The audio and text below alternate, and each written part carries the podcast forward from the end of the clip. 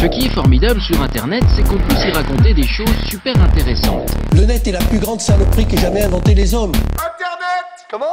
Internet Bonjour à tous et bienvenue pour cette deuxième émission de Paris Digital, le podcast. Alors aujourd'hui, on va parler de conversations sur Internet. On va converser sur les conversations. Ouais, c'est assez méta. On va se demander notamment comment on parle sur Internet, sur quel réseau, avec qui, où sont les vrais mots influents, est-ce que le web a modifié notre façon de nous exprimer, est-ce qu'il faut parler beaucoup tout le temps pour se faire entendre. Et tout ça, ça nous permettra d'aborder, entre autres, l'avenir de Facebook, les bots conversationnels, les forums, la tendance du je suis Charlie et le blackout organisé de Radiohead sur les réseaux sociaux. Pour m'accompagner, bah, je suis encore bien entourée aujourd'hui avec pour commencer mon fidèle acolyte Thibaut. Salut, Thibaut. Chloé. Ça va? Bah, Ça va très bien. Ça va très bien. Et puis bah, on a un gros programme euh, aujourd'hui avec euh, tous nos chroniqueurs euh, qui sont là. Tout le monde va bien autour de la table? Au top. Au top. Bien. C'était très enthousiaste. Merci voilà, beaucoup. merci beaucoup. On sent que vous êtes concentrés. Et je te propose qu'on commence tout de suite avec le débat du jour qui porte le titre Sera-t-on encore sur Facebook dans 10 ans? Il y a quelques temps, je ne sais pas si vous vous souvenez, mais Facebook nous proposait d'imaginer nos posts dans 10 ans. Et à bien y regarder, on peut dire qu'en fait, euh, rien n'avait vraiment changé. Euh, je ne sais pas si vous avez vu cette compilation des statuts de stars euh, aperçues au détour du web. On avait Johnny qui nous annonçait sa dernière tournée, Tyrone Lannister qui déplorait de rester tout seul dans la saison euh, 16 de Game of Thrones, ou encore Mark Levy qui sortait son nouveau livre Le bonheur est un malheureux présent. Alors à côté de ça, on se souvient aussi qu'il y a deux chercheurs de Princeton qui avaient prévu la mort de Facebook en 2017. Parce qu'on peut se dire, c'est qu'a priori, ils se sont trompés. Euh, et ce qui est sûr, c'est que le Facebook de 2026 ne sera pas le même Facebook que celui de 2016. On, on, a entendu Mark Zuckerberg nous parler de réalité virtuelle, de vidéo en direct, de chatbot, qui sont un peu les trois gros axes de développement euh, annoncés. Euh, mais nous, on s'est posé une question avec Thibaut, on s'est dit, ok, très bien, mais est-ce que nous, on aura encore envie d'y être sur Facebook dans 10 ans? Pour aborder cette question épineuse, on a invité deux personnes euh, dans le studio pour, euh, pour nous en parler. On a d'abord euh, Antoine Hullier qui est partenaire et responsable du pôle marque à l'agence Avas. Salut Antoine, ça va? Bonsoir. Merci beaucoup pour cette voix. Il parle comme toujours comme ça. Il parle toujours comme ça. Et Aurélien Pinchot qui est directeur associé au pôle digital de Avas Paris. Bonsoir. Salut Aurélien. Donc, vu qu'on n'a pas tiré du tout au sort et que j'ai pas du tout de pièces sur moi, je vous propose que ce soit Antoine qui commence et qui va nous dire pourquoi bah, on sera encore sur Facebook dans 10 ans. C'est parti Antoine, tu as une minute. Pourquoi on sera encore sur Facebook euh, dans 10 ans? Euh, Peut-être parce qu'on n'aura pas le choix. Euh, en fait, on ne l'aura pas forcément choisi. Mais il y a deux, trois choses fondatrices chez Facebook qu'il faut qu'on on y sera peut-être encore. Euh, la première chose, c'est la capacité de résistance de Facebook. Euh, ils ont réussi à résister au mythe fondateur de la start-up du garage ou de l'université de la blague potache des, ados.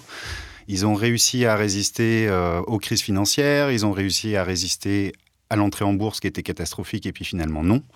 Euh, et donc euh, cette agilité, je pense, ils vont la garder et on le voit encore aujourd'hui, ils investissent à peu près euh, sur les, mêmes technos que les autres, mais ils le font avec beaucoup de moyens. La deuxième chose, c'est plus structurel. Je pense que c'est euh, le mode relationnel. En fait, il nous propose un vrai mode relationnel au web qui est différent de celui Google. C'est-à-dire qu'on va aller chercher du prêt à consommer du web. Et euh, cette lecture, ce scroll, qui est très différent de, la page que nous affiche Google quand on a fait une recherche, euh, est extrêmement pointu. Finalement, le web, cette immensité du web, on ne s'y retrouve pas et on préfère souvent un prêt à consommer. Ce mode relationnel, il est structurel, c'est-à-dire qu'ils vont aller chercher les technos de la relation. On le voit, on l'a cité aujourd'hui, euh, l'intelligence artificielle, les bots, euh, demain la réalité virtuelle, pourquoi pas. En tout cas, ils essaient euh, et ils modifient leur interface pour nous proposer toujours le, le meilleur mode relationnel. Tant qu'ils resteront dans cette recherche du mode relationnel, et on le voit sur d'autres réseaux sociaux, en Asie notamment WeChat, qui va sur le paiement. On sent que le paiement est quelque chose dans l'usage et dans la relation, en fait. Et ces axes de développement le rendent indispensable. Donc ce que tu nous dis, euh, si je dois résumer rapidement ta position Antoine, c'est Facebook en, en, gros il est too big to fail, euh, c'est devenu une des portes privilégiées de l'Internet d'aujourd'hui, donc bah, on y sera encore pour ou malgré nous euh, quelque part. S'ils gardent cette agilité et s'ils gardent l'essence euh, initiale de ce qu'ils ont fait, c'est-à-dire la relation, euh, oui, ils y seront et on y sera. Okay. Donc il y a une petite nuance qui laisse la porte ouverte à Aurélien, euh, à Aurélien qui va nous expliquer sa position maintenant. Donc toi, tu nous dis que non, on sera plus sur Facebook dans 10 ans, ou en tout cas, toi, tu n'y seras plus. Ah bah moi, c'est sûr, en tout cas. Moi, je pars de, la base, effectivement, euh, vous l'avez dit, euh, Facebook fait ses 10 ans, là, et puis pour fêter ça, euh, Zuckerberg, il nous annonce devant ses actionnaires l'invasion euh, imminente de, de bots sur nos timelines. Alors ça y est, toute l'industrie euh, ne parle plus que de ça, Euh, nos clients, euh, ils voient le Graal, Euh, mais en tant qu'utilisateur, franchement, qui se réjouit de l'invasion des bots sur nos timelines? Bon, déjà, à titre personnel, euh, certains de mes contacts se comportent comme des bots. Euh, ils produisent des photos de leur lunch en permanence. c'est Euh, super violent. Je parlais pas de toi. oui, c'est ça, parce qu'on a mis sur Facebook pas depuis pas longtemps. donc, euh. Ils, sont, ils commentent la moindre variation météo, hashtag Paris sous la pluie. Euh, franchement, si se connecter à Facebook doit désormais ressembler à un appel à la Sécu ou au SAV de chez Free, euh, bienvenue sur Facebook. Tapez 1 pour chatter avec un conseiller, tapez 2 pour revenir au menu. Moi, merci, j'ai donné. En fait, pour moi, le, bot et puis euh, ce qu'annonce Facebook euh, à l'avenir, c'est un peu la mort du peu d'authenticité qui, restait euh, sur le réseau social. Et puis, bon, je veux pas faire mon, mon hater, hein, mais je pense que Facebook a déjà loupé sa vocation universelle. J'y ai cru, hein, moi aussi, comme tout le monde, quand on a vu s'inscrire massivement nos parents, nos oncles, nos tantes, nos grands-parents, aux côtés des petits cousins qui étaient là déjà depuis le début.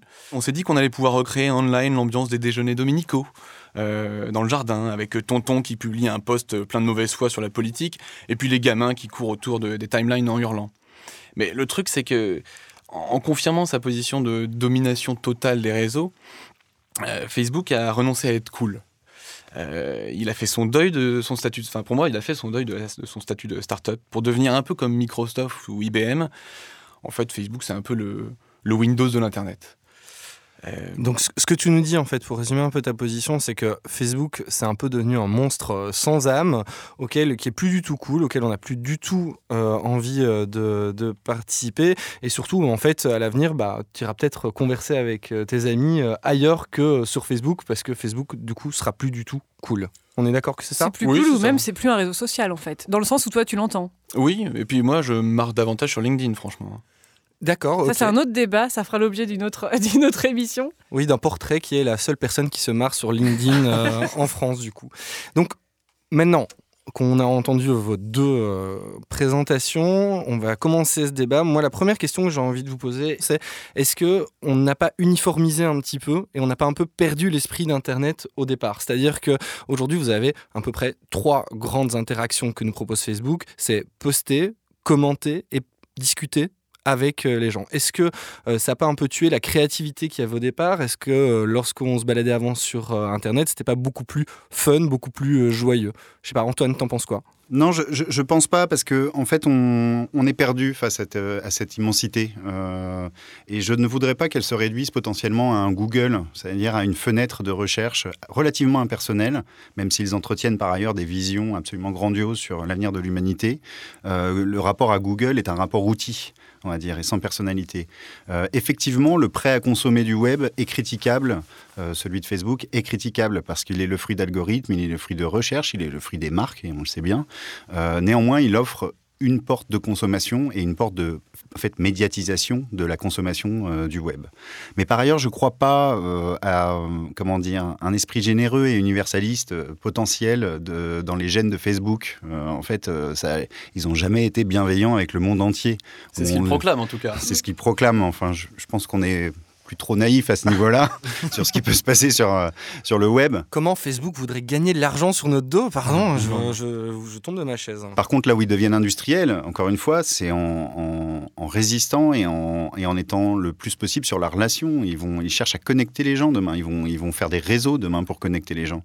Donc, euh, tant qu'ils restent là-dessus, je pense qu'ils ils feront quelque chose, euh, malgré tout, incontournable. Je ne dis pas indispensable, je dis incontournable. Mais alors, incontournable, je suis d'accord. Et puis, tu, tu- tu parlais de, de porte d'entrée du web. Euh, quelque part, il y a, quand je vais me désinscrire, je vais bien finir par y arriver un jour. Je n'ai toujours pas compris comment on faisait. hein, il, faut, il faut un peu de temps. Mais euh, il y a quelque chose qui va me manquer sur Facebook. Et, et pour moi, qui est la porte d'entrée de Facebook, c'est euh, les anniversaires. Finalement, euh, c'est le, la killer feature de Facebook. Euh, comment on faisait avant pour se souvenir de euh, l'anniversaire de son ex? Mais complètement. Euh, alors ça, c'est vrai que ça va me manquer, mais je trouve ça un peu pauvre. Et puis finalement, euh, je trouve peut-être un bot qui fera le boulot. hein. Si ce bot est sur Facebook, Bah Je suis coincé. Une autre question qu'on se posait avec Chloé, c'était sur la capacité d'innovation en fait. Facebook, on voit qu'aujourd'hui, Facebook c'est plus un suiveur qu'autre chose, c'est-à-dire qu'il y a Periscope, euh, Facebook va euh, intégrer le live.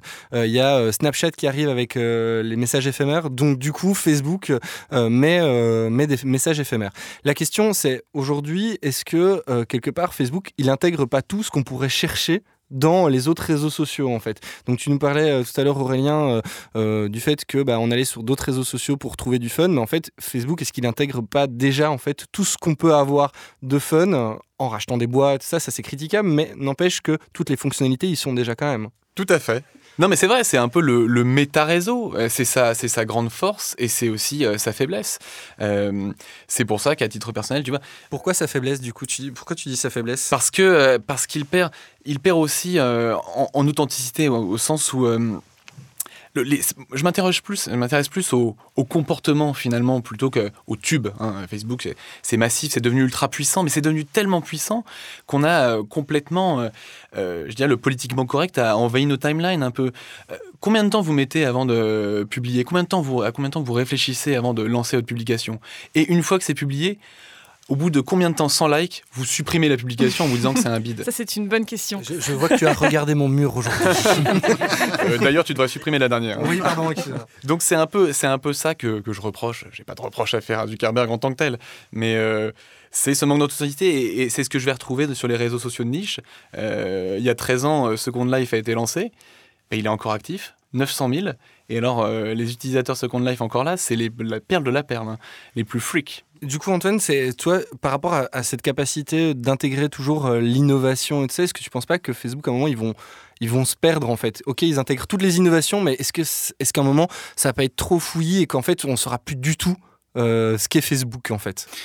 Alors là où je vous rejoins, c'est que leur dernière conférence nous a donné une roadmap des innovations qui nous a absolument rien dit sur l'avenir de Facebook en fait. C'est-à-dire que ça pouvait être la roadmap d'à peu près euh, tout ce qui se passe sur le digital, euh, tout agrégé en une fois. Donc, euh, mais je, je pense que ça remet pas en cause la, la potentielle agilité qu'ils pourront avoir. Il y a un déplacement par exemple qu'on n'a pas vu en ce moment. Il y a des, des, de- des sortes de gros conglomérats et des frontières, euh, comment dire, qui se, qui se réduisent entre les gens qui produisent des contenus, les canaux pour les distribuer, on les voit en Europe, on les voit aux États-Unis. Par exemple, Facebook n'a pas encore fait de mouvement sur la production des contenus. C'est une Et tu chose. crois pas que ça euh, va venir? Ça pourrait venir, Mm. ça pourrait venir. Mais il y a un moment, s'ils y viennent avec la puissance qu'ils ont aujourd'hui, je pense que ça peut devenir assez incontournable. Et puis par ailleurs, euh, 1,6 milliard d'utilisateurs euh, par mois, euh, 900 millions sur Messenger, je pique un chiffre à Samia qu'elle dira tout à l'heure. c'est c'est une partie du web. C'est c'est pas Facebook, c'est une partie du web. On n'a plus le choix. Quoi.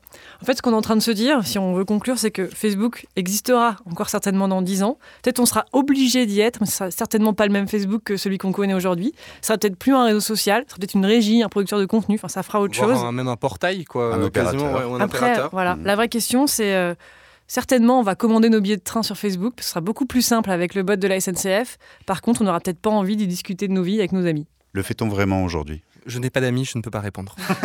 je vous laisse, j'ai une notification Facebook.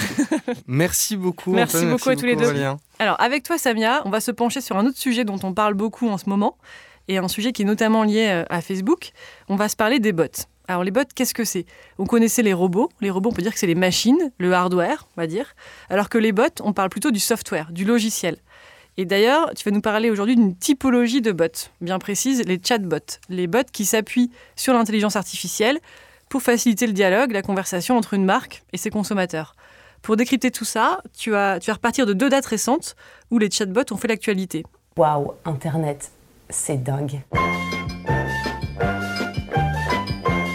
Alors du coup, la première date, c'est- ça s'est passé entre le 12 et le 13 avril. C'était euh, la conférence euh, F8 de Facebook. Alors, juste euh, F8, on va, on va juste rappeler ce que c'est. Euh, tous les ans, Facebook organise une euh, conférence euh, pour euh, ses développeurs.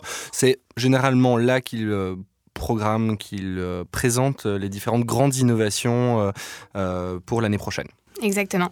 Et donc il y a pas mal d'annonces qui ont été faites euh, durant cette conférence. On va se concentrer sur celles qui concernent les chatbots. Alors en fait, très simplement, Facebook a décidé d'ouvrir son l'API de Messenger aux développeurs. Une API c'est une petite interface qui va permettre aux développeurs de venir se plugger sur Messenger pour y ajouter des fonctionnalités et ici des chatbots. Donc euh, on a parlé, on a vu que ça allait un peu dans le sens de la stratégie de Facebook de concentrer, enfin de, rapatrier les gens au sein de son écosystème parce que maintenant on va pouvoir tout faire au sein de cet écosystème. Mais l'apparition, euh, enfin le développement des bots euh, sur, sur Messenger aussi, c'est à l'image de ce qui se passe de ce qui se passe en Asie. C'est une tendance qui est assez lourde en fait, qui est la convergence sur mobile des services vers les applications de messagerie instantanée. Un exemple hyper simple, euh, en Asie, WeChat, qui est une sorte d'équivalent de WhatsApp, est connecté à 85 000 applications. C'est-à-dire qu'au sein de la même interface, je peux parler à mes amis, commander une pizza, checker mon compte bancaire, commander un taxi, et j'ai pas bougé, j'ai fait tout ça au même endroit. Donc quand on regarde euh, la manière dont Zuckerberg a présenté euh, ses chatbots, les usages qu'il a évoqués sont assez euh, similaires à ces usages-là en fait. C'est une espèce d'automatisation de la relation client en fait. On est dans une forme qui est conversationnelle, mais le fond de ces, de ces chatbots pour l'instant, c'est quand même d'effectuer des tâches très simples. Déconstruisons un petit peu le mythe et calmons-nous sur ce que sont les chatbots aujourd'hui et ce qu'ils seront demain dans les mois à venir. Et surtout, les les bots, ces espèces d'assistants virtuels, ils sont pas fondamentalement nouveaux. Je ne sais pas si vous vous souvenez, euh, sur Microsoft Word, il y avait le petit trombone Clippy qui venait nous parler tout le temps et qui était assez insupportable. Le nombre de fois où on l'a tous trollé ce truc. Euh, Exactement. Et en matière de troll, moi je me souviens que sur le site euh, d'IKEA, vers les années 2005, il y avait Anna, leur petit assistant virtuel. Et en fait, avec ma meilleure amie, on s'amusait tout le temps à la troller. On lui disait qu'elle puait, mais en fait, c'était pas drôle parce qu'elle était programmée pour euh, reconnaître certains, certains propos injurieux et elle n'y répondait pas. Ce qui n'était pas le cas d'un autre petit robot, notre petit chatbot. Exactement. qui va nous parler maintenant. ouais, ma deuxième actu, ma deuxième actu, elle a eu lieu un petit peu avant, le 23 mars, en fait, Microsoft lance Tay, qui est un agent conversationnel doté d'une forme d'intelligence artificielle un peu plus poussée. Elle est programmée pour parler comme une jeune fille de 19 ans, dont elle prend les traits sur Twitter. Et Microsoft cherchait à ce qu'elle discute avec des interlocuteurs qui avaient entre 18 et 24 ans. Donc l'expérience a lieu sur Twitter avec le compte euh, Tay Tweets. Elle a envoyé 96 000 tweets en 8 heures. Le premier disait Hello World et ensuite, c'est devenu n'importe quoi. Et c'est devenu n'importe quoi, pourquoi? Parce que Tay était donc programmée pour apprendre des conversations qu'elle avait avec les gens, qui s'en sont évidemment données à cœur joie. Et en quelques heures, Tay est devenue raciste, antisémite, antiféministe, conspirationniste et plein d'autres trucs pas bien qui se terminent en ist. Notamment, elle était devenue fétichiste du cuir ou de la fourrure, non? C'est ce qu'on appelle effectivement du coup un bot en cuir. donc l'ambition qu'il y avait derrière T, donc de pouvoir euh, parler avec des gens et de saisir toutes les subtilités du monde, les bonnes et les mauvaises références, c'est quand même assez ambitieux. Et c'est là qu'on se demande en fait, quand on lance un chatbot, qu'est-ce qu'il faut lui apprendre? Est-ce qu'il doit comprendre le fond? Est-ce que pour avoir une conversation avec quelqu'un, on doit avoir les mêmes références que lui et comprendre le fond? Ou est-ce que c'est la mécanique qu'on doit apprendre? Parce que c'est quand même pas la même chose et surtout, on peut programmer ça de manière assez simple, c'est-à-dire reconnaître certains types de mots et leur associer une réaction, comme c'est le cas pour Siri, comme c'était le cas pour euh, Anna de Ikea. Par exemple, euh, connard égale insulte égale je ne réponds pas. Où Tay l'a repris à son compte et s'est mis à insulter tout le monde. Est-ce qu'en résumé, ce qu'on peut dire, c'est ce que tu nous dis sur les bots, c'est que principalement, l'idée aujourd'hui, c'est de simplifier l'interface utilisateur, de simplifier le service. Avec cette idée de convergence, je te dis aujourd'hui, j'ai besoin de quatre apps différentes pour savoir où aller manger mon kebab entre Google Maps, fooding ou je sais pas. Euh, demain, euh, je demanderai juste à, mon ami, à mon ami bot où y aller. Par contre, c'est pas avec lui que j'irai converser à table. C'est ça. Et en fait, c'est la, dernière partie de cette chronique. Je me suis demandé où est la conversation dans tout ça. Est-ce qu'on est vraiment dans un avènement de l'ère conversationnelle ou est-ce qu'on n'est pas plutôt dans une simplification de l'interface et de l'expérience utilisateur? Parce que d'une certaine manière, les chatbots, en fait, c'est euh, une étape de plus dans la réduction des frictions. Sur Internet, dès qu'il y a une friction, un petit couac, un petit endroit qui coince, et eh ben, c'est une occasion de simplifier le parcours utilisateur. L'exemple du kebab, il est assez parlant. Et donc oui, les chatbots qu'on va connaître, c'est une virtualisation du service client. C'est euh, plus c'est la vendeuse de Sephora qui va te conseiller du maquillage, c'est ton conseiller Air France qui va te préparer ton vol, c'est l'employé de Taco Bell qui va prendre ta commande. Donc finalement, on, virtualise les employés de la marque parce qu'on peut avoir envie de parler d'une marque, de parler de ses produits. Une marque peut nous inspirer des émotions, on l'aime, on l'aime pas. Mais fondamentalement, personne n'a envie de parler à une marque. Moi, j'ai pas envie d'avoir une conversation avec une marque. J'ai envie de profiter de ses services. J'ai envie qu'elle me rende des services et j'ai envie qu'elle me le fasse de manière sympa. Et les bots, c'est une première étape vers ça. En gros, voilà, l'idée c'est que euh, notre vie tiendrait déjà dans notre smartphone et peut-être que demain elle tiendra dans Messenger. Merci beaucoup, Fabien. Donc on va, on va accueillir maintenant euh, Aurélien Pernaud, qui va nous parler d'un autre euh, phénomène euh, conversationnel né sur les réseaux sociaux, euh, mais d'un point de vue cette fois un peu plus littéraire, euh, voilà, comme à son habitude. On va parler, on va parler sémantique. Mesdames et messieurs, le mot de ce soir est... Le mot dont on va se parler aujourd'hui, c'est une expression, c'est je suis. Comme dans Je suis Charlie, je suis Paris. Euh, moi, je me souviens que le 12 septembre 2001, l'éditorial du Monde titrait Nous sommes tous des Américains. Pour dire qu'on était tous touchés par le drame de la veille, donc le 11 septembre, on disait Nous sommes. Et deux ans plus tard, on était dans la rue au cri de Nous sommes tous des Irakiens. En 2015, les deux mots qu'on a malheureusement beaucoup entendus, c'est Je suis. Donc on a changé de conjugaison. Donc du coup, en fait, ce que tu nous dis Aurélien là, c'est qu'en un peu plus de 10 ans ou en un peu plus de 15 ans, en fait, on est passé du nous au je. Donc en fait, du coup, quand on a fait la- le, le brief de la chronique, c'était pas vraiment une cours de conjugaison. C'est vrai, mais c'est pas inintéressant. Mais c'est vrai que c'est de se dire que entre ces deux conjugaisons, la différence, elle est hyper simple, c'est les réseaux sociaux. Quand c'est Le Monde qui titre Nous sommes, c'est un mass média qui va parler pour moi. En revanche, quand je change ma photo de profil pour dire que je suis Paris, je deviens le média de moi-même. Je saisis un moyen nouveau d'expression qui dit que dans ce nouveau monde, ma voix compte, je le sais, et je m'en sers. Donc comme dans la chanson, ma voix plus ta voix plus euh, la voix de tout Facebook. Personne ne reprend dans le studio, c'est chanson. très Si. Non, non, si on prend cette chanson, on l'aura dans la tête toute la journée. C'est fantastique. Euh, et tout ça, ça fait un nous qui est devenu plus fort que celui du 12 septembre 2001, parce que c'est un nous conscient de lui-même et acteur de sa propre force. Et donc, du coup, euh, quand, on dit ça, et ce qu'on entend beaucoup comme critique, c'est aujourd'hui, c'est un peu euh, le trip à l'égocentrisme. C'est euh, moi je, moi je, moi je suis. Est-ce que quelque part, c'est pas assez critiquable quand même? C'est sûr qu'il faut tout pour faire un monde digital. Pour autant, je ne crois pas que le je suis des réseaux sociaux soit uniquement un raboucrissement de la conscience collective. L'expression euh, je suis culturellement, elle n'est pas née sur Facebook, elle vient de plus loin. Et à chaque fois qu'elle a été portée culturellement dans l'histoire des idées, elle porte profondément l'affirmation de quelque chose de plus grand que le moi. Exemple tout bête, hein, dans l'Ancien Testament, je suis, c'est l'un des noms de Dieu. Dans le Nouveau, c'est par cette expression que Jésus révèle son origine divine. Dire je suis, c'est être plus que seulement moi. Dans la littérature romantique ensuite, je suis n'affirme pas seulement le moi, il l'éclate et il l'agrandit aux dimensions du monde. Il absorbe l'autre dans ce qu'on est soi. Et Victor Hugo, que nous attendons tous, écrit très humblement Quand je vous parle de moi, je vous parle de vous, parce que le moi n'est pas une fin en soi, et l'ego n'est pas nécessairement égocentré. Ce qui veut dire que quand on souffre, on peut parler avec et pour tous ceux qui souffrent. La douleur qu'on ressent nous donne la légitimité d'être toute la douleur et de parler en son nom, et la souffrance pour Charlie nous rend finalement Charlie. Je suis au fond dans l'histoire des idées comme dans celle des réseaux sociaux, c'est l'affirmation non pas de ce qu'on est, mais de ce qui nous rassemble. Alors, J'en vois qui pleurent dans le studio, donc je les invite à consulter les offres complètes de Victor Hugo. Ça a un peu à voir et ils y trouveront les réponses à des questions qui ne se posaient pas. Comme avec Manu Bousquet et les forums. Et les forums. 50 millions de gens imparfaits. Et moi, et moi, et moi. Je suis l'esprit d'Internet, je suis la lame de fond qui ne fait jamais l'actualité mais où naissent les tendances, je suis l'influence qui ne dit pas son nom, et moi aussi j'ai toujours réponse aux questions qu'on ne se posait pas. Je suis, je suis, je suis, et ben non, je ne suis pas Manu Bousquet, je suis les forums. Par contre, c'est bien Manu Bousquet qui est là aujourd'hui pour nous en parler. Manu, tu as une passion assumée pour Reddit, où tu trouves tous tes gifs de chat que tout le monde t'envie. Oui. Tu vas nous expliquer pourquoi c'est important et ce que c'est. Oui, tout à fait. Alors effectivement, au début, euh, souvent les gens me demandent mais où tu trouves ces mêmes si drôles et ces gifs de chat? Et souvent je leur dis je te le dirai jamais, sinon je te sers plus à rien. Mais pour vous, spécialement pour vous, public du podcast, je vais vous donner mon conseil. Je les trouve tous sur Reddit. Alors allons vite parce qu'il y en a qui ne s'intéressent qu'aux gifs et aux mêmes. Vous avez reddit.com slash funny pour les choses rigolotes, reddit.com slash gif pour les gifs. Maintenant, je ne vous sers donc plus à rien. Je viens de perdre tous mes followers. Non, hors plaisanterie. Ça, Reddit- tu, tu peux te casser Manu. voilà, maintenant je vais bon, me casser. on. Non, pourquoi j'adore Reddit? Reddit qui s'écrit R-E-2-D-I-T euh, et dont le, dont le claim c'est la page d'accueil de l'Internet. Et ça, c'est une vraie promesse intéressante. Et donc Reddit, ce n'est pas exactement un forum, c'est ce qu'on appelle un agrégateur social. C'est-à-dire c'est un endroit où vous venez pour poster des liens, des choses que vous trouvez intéressantes, pertinentes, et les gens votent vers le haut ou vers le bas pour faire monter ou descendre ces sujets. Et donc, C'est pas Facebook? sur... Eh non, c'est pas Facebook parce que là, tu peux, sur Reddit, down voter, c'est-à-dire voter vers le bas.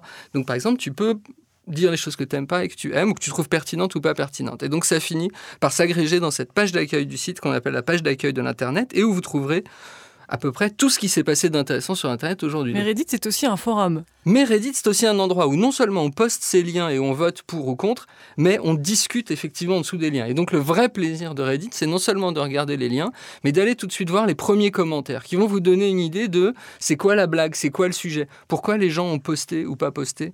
Euh, tel article, telle photo. Et vous y trouverez aussi une espèce de mélange, pour ça que c'est un agrégateur, mélange de tout ce qui plaît aux gens sur Internet, de la science, des photos d'espace, des gifs de chats, des débats politiques.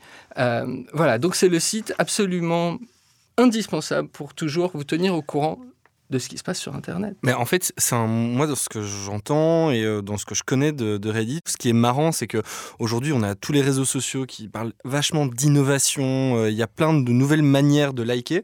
Au final, on n'a jamais mieux fait que les forums pour à la fois discuter et surtout une quiconque ici autour de la table a déjà eu un problème avec n'importe quel appareil s- a déjà voulu euh, se renseigner sur un appareil. Je te prends l'exemple, ne serait-ce que de Sonos. Sonos, euh, ils ont communiqué il y a même pas euh, deux ans, je pense, sur, sur leur première campagne de pub. Mais euh, sinon, c'est une des marques les plus populaires sur les réseaux parce que, et sur les forums, parce que quand tu vas sur les forums, tout le monde dit Sonos, la meilleure marque de son, la meilleure marque si vous êtes un amoureux de la musique. Donc, c'est quand même un sentiment un peu de ça, c'est si j'ai un problème, j'aurai toujours un petit peu un forum où la trouver, on est d'accord? Tout à fait. Alors, euh, je suis parfaitement d'accord. Effectivement, il y a deux choses qui sont très intéressantes dans Reddit. C'est le fait que, effectivement, malgré le fait qu'on ait l'impression aujourd'hui que les réseaux sociaux dominent, les réseaux sociaux, en fait, sont plutôt des suiveurs d'une espèce de de tendance qui est en général donnée par les forums les plus spécialisés, forums qui te permettent soit de geeker très très fort sur des sujets qui te plaisent, donc d'aller avec tes amis attendre très très fort un film ou un jeu vidéo, ou de te renseigner sur les produits. Ce que je trouve vraiment intéressant, après vous avoir dit ce qui est cool, c'est-à-dire les gifs de chat, euh, voilà ce qui vraiment pour moi fait sens dans les forums, c'est que Aujourd'hui, avec les avis de consommateurs, avec les notes que les gens donnent, si ton produit est pas bon, tu peux pas compenser avec de la pub. En gros, aujourd'hui, le marketing, c'est le produit. Et c'est sur les forums que tu vas venir discuter de la réalité du produit, ce qui est irrattrapable ensuite en publicité. Ouais, du, coup, en fait, moi, ce que, ce que je, où je mets juste une nuance par rapport à ce que tu dis, c'est effectivement, euh, si un produit est bon, euh, il est bon et tout le monde va aller sur ces forums, mais quand même, euh, une marque, je te reprends l'exemple de Sonos, je, reviens parce que j'adore cette marque, mais c'est le côté, bah, en fait, il me suffit une fois que mon produit est bon et une fois que les consommateurs en parlent sur les forums, bah, en fait, du coup, quand je fais de la pub, bah, ça prend deux fois plus d'ampleur que lorsque ce que j'en faisais pas. Je pense en tout cas que c'est euh, une des parties. Ouais, après, ça, c'est une grande conversation. Je sais que c'est une grande Euh, conversation, mais bon, ju- juste pour. Mais donc, pour, pour conclure Ouais, pour sur, conclure, sur, euh, sur, sur Reddit, c'est aller sur Reddit une fois par jour et comme ça, vous, vous aurez toujours l'impression d'être euh, d'être sûr d'avoir rien raté pendant la journée. Euh, allez-y pour rigoler et allez-y aussi pour échanger et discuter avec, vos, avec des gens dont vous savez pas qui sont vos amis, mais qui sont vos amis parce qu'ils partagent vos passions.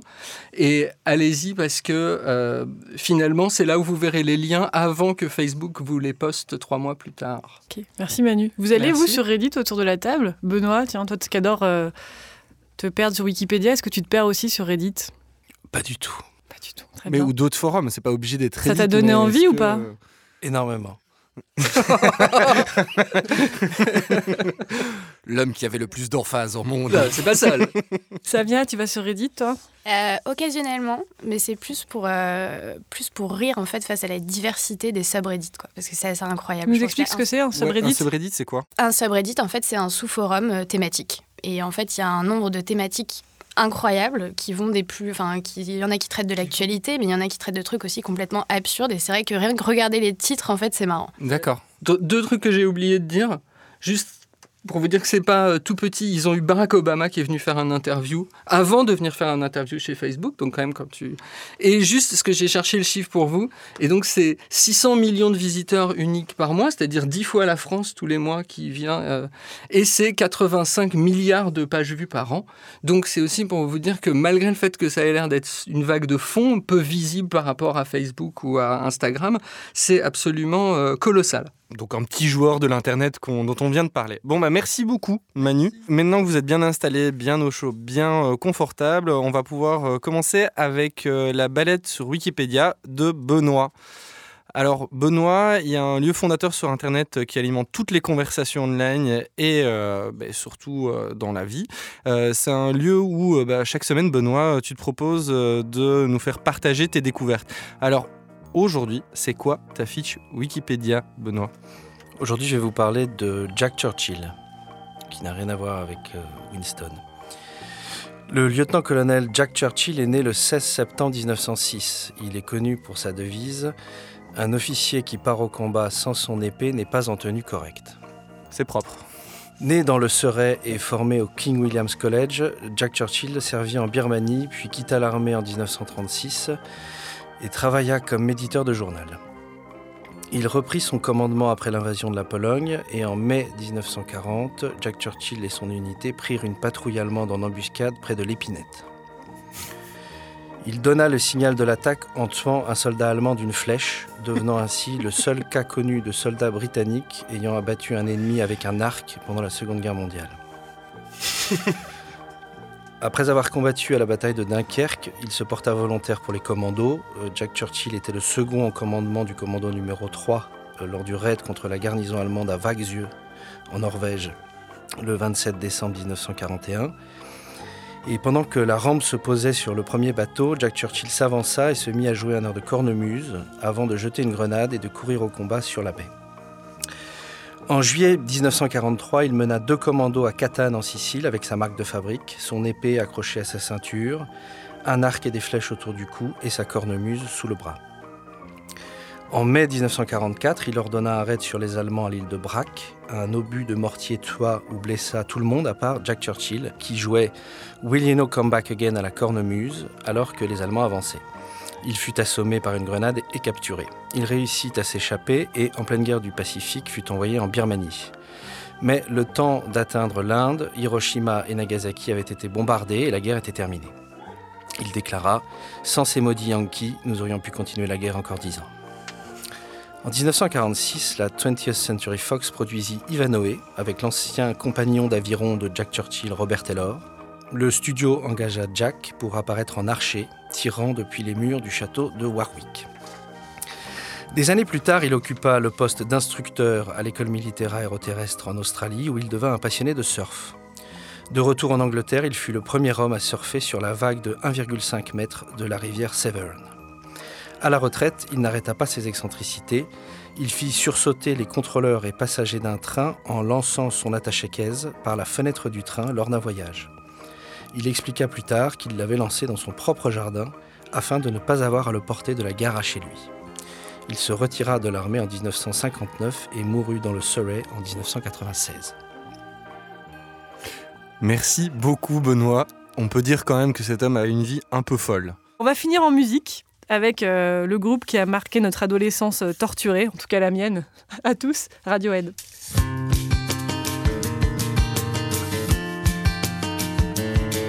Ouais, Radiohead, euh, ça fait plusieurs années euh, qui, qui communique très très très bien sur euh, à la fois sur les réseaux sociaux, sur, euh, sur le web.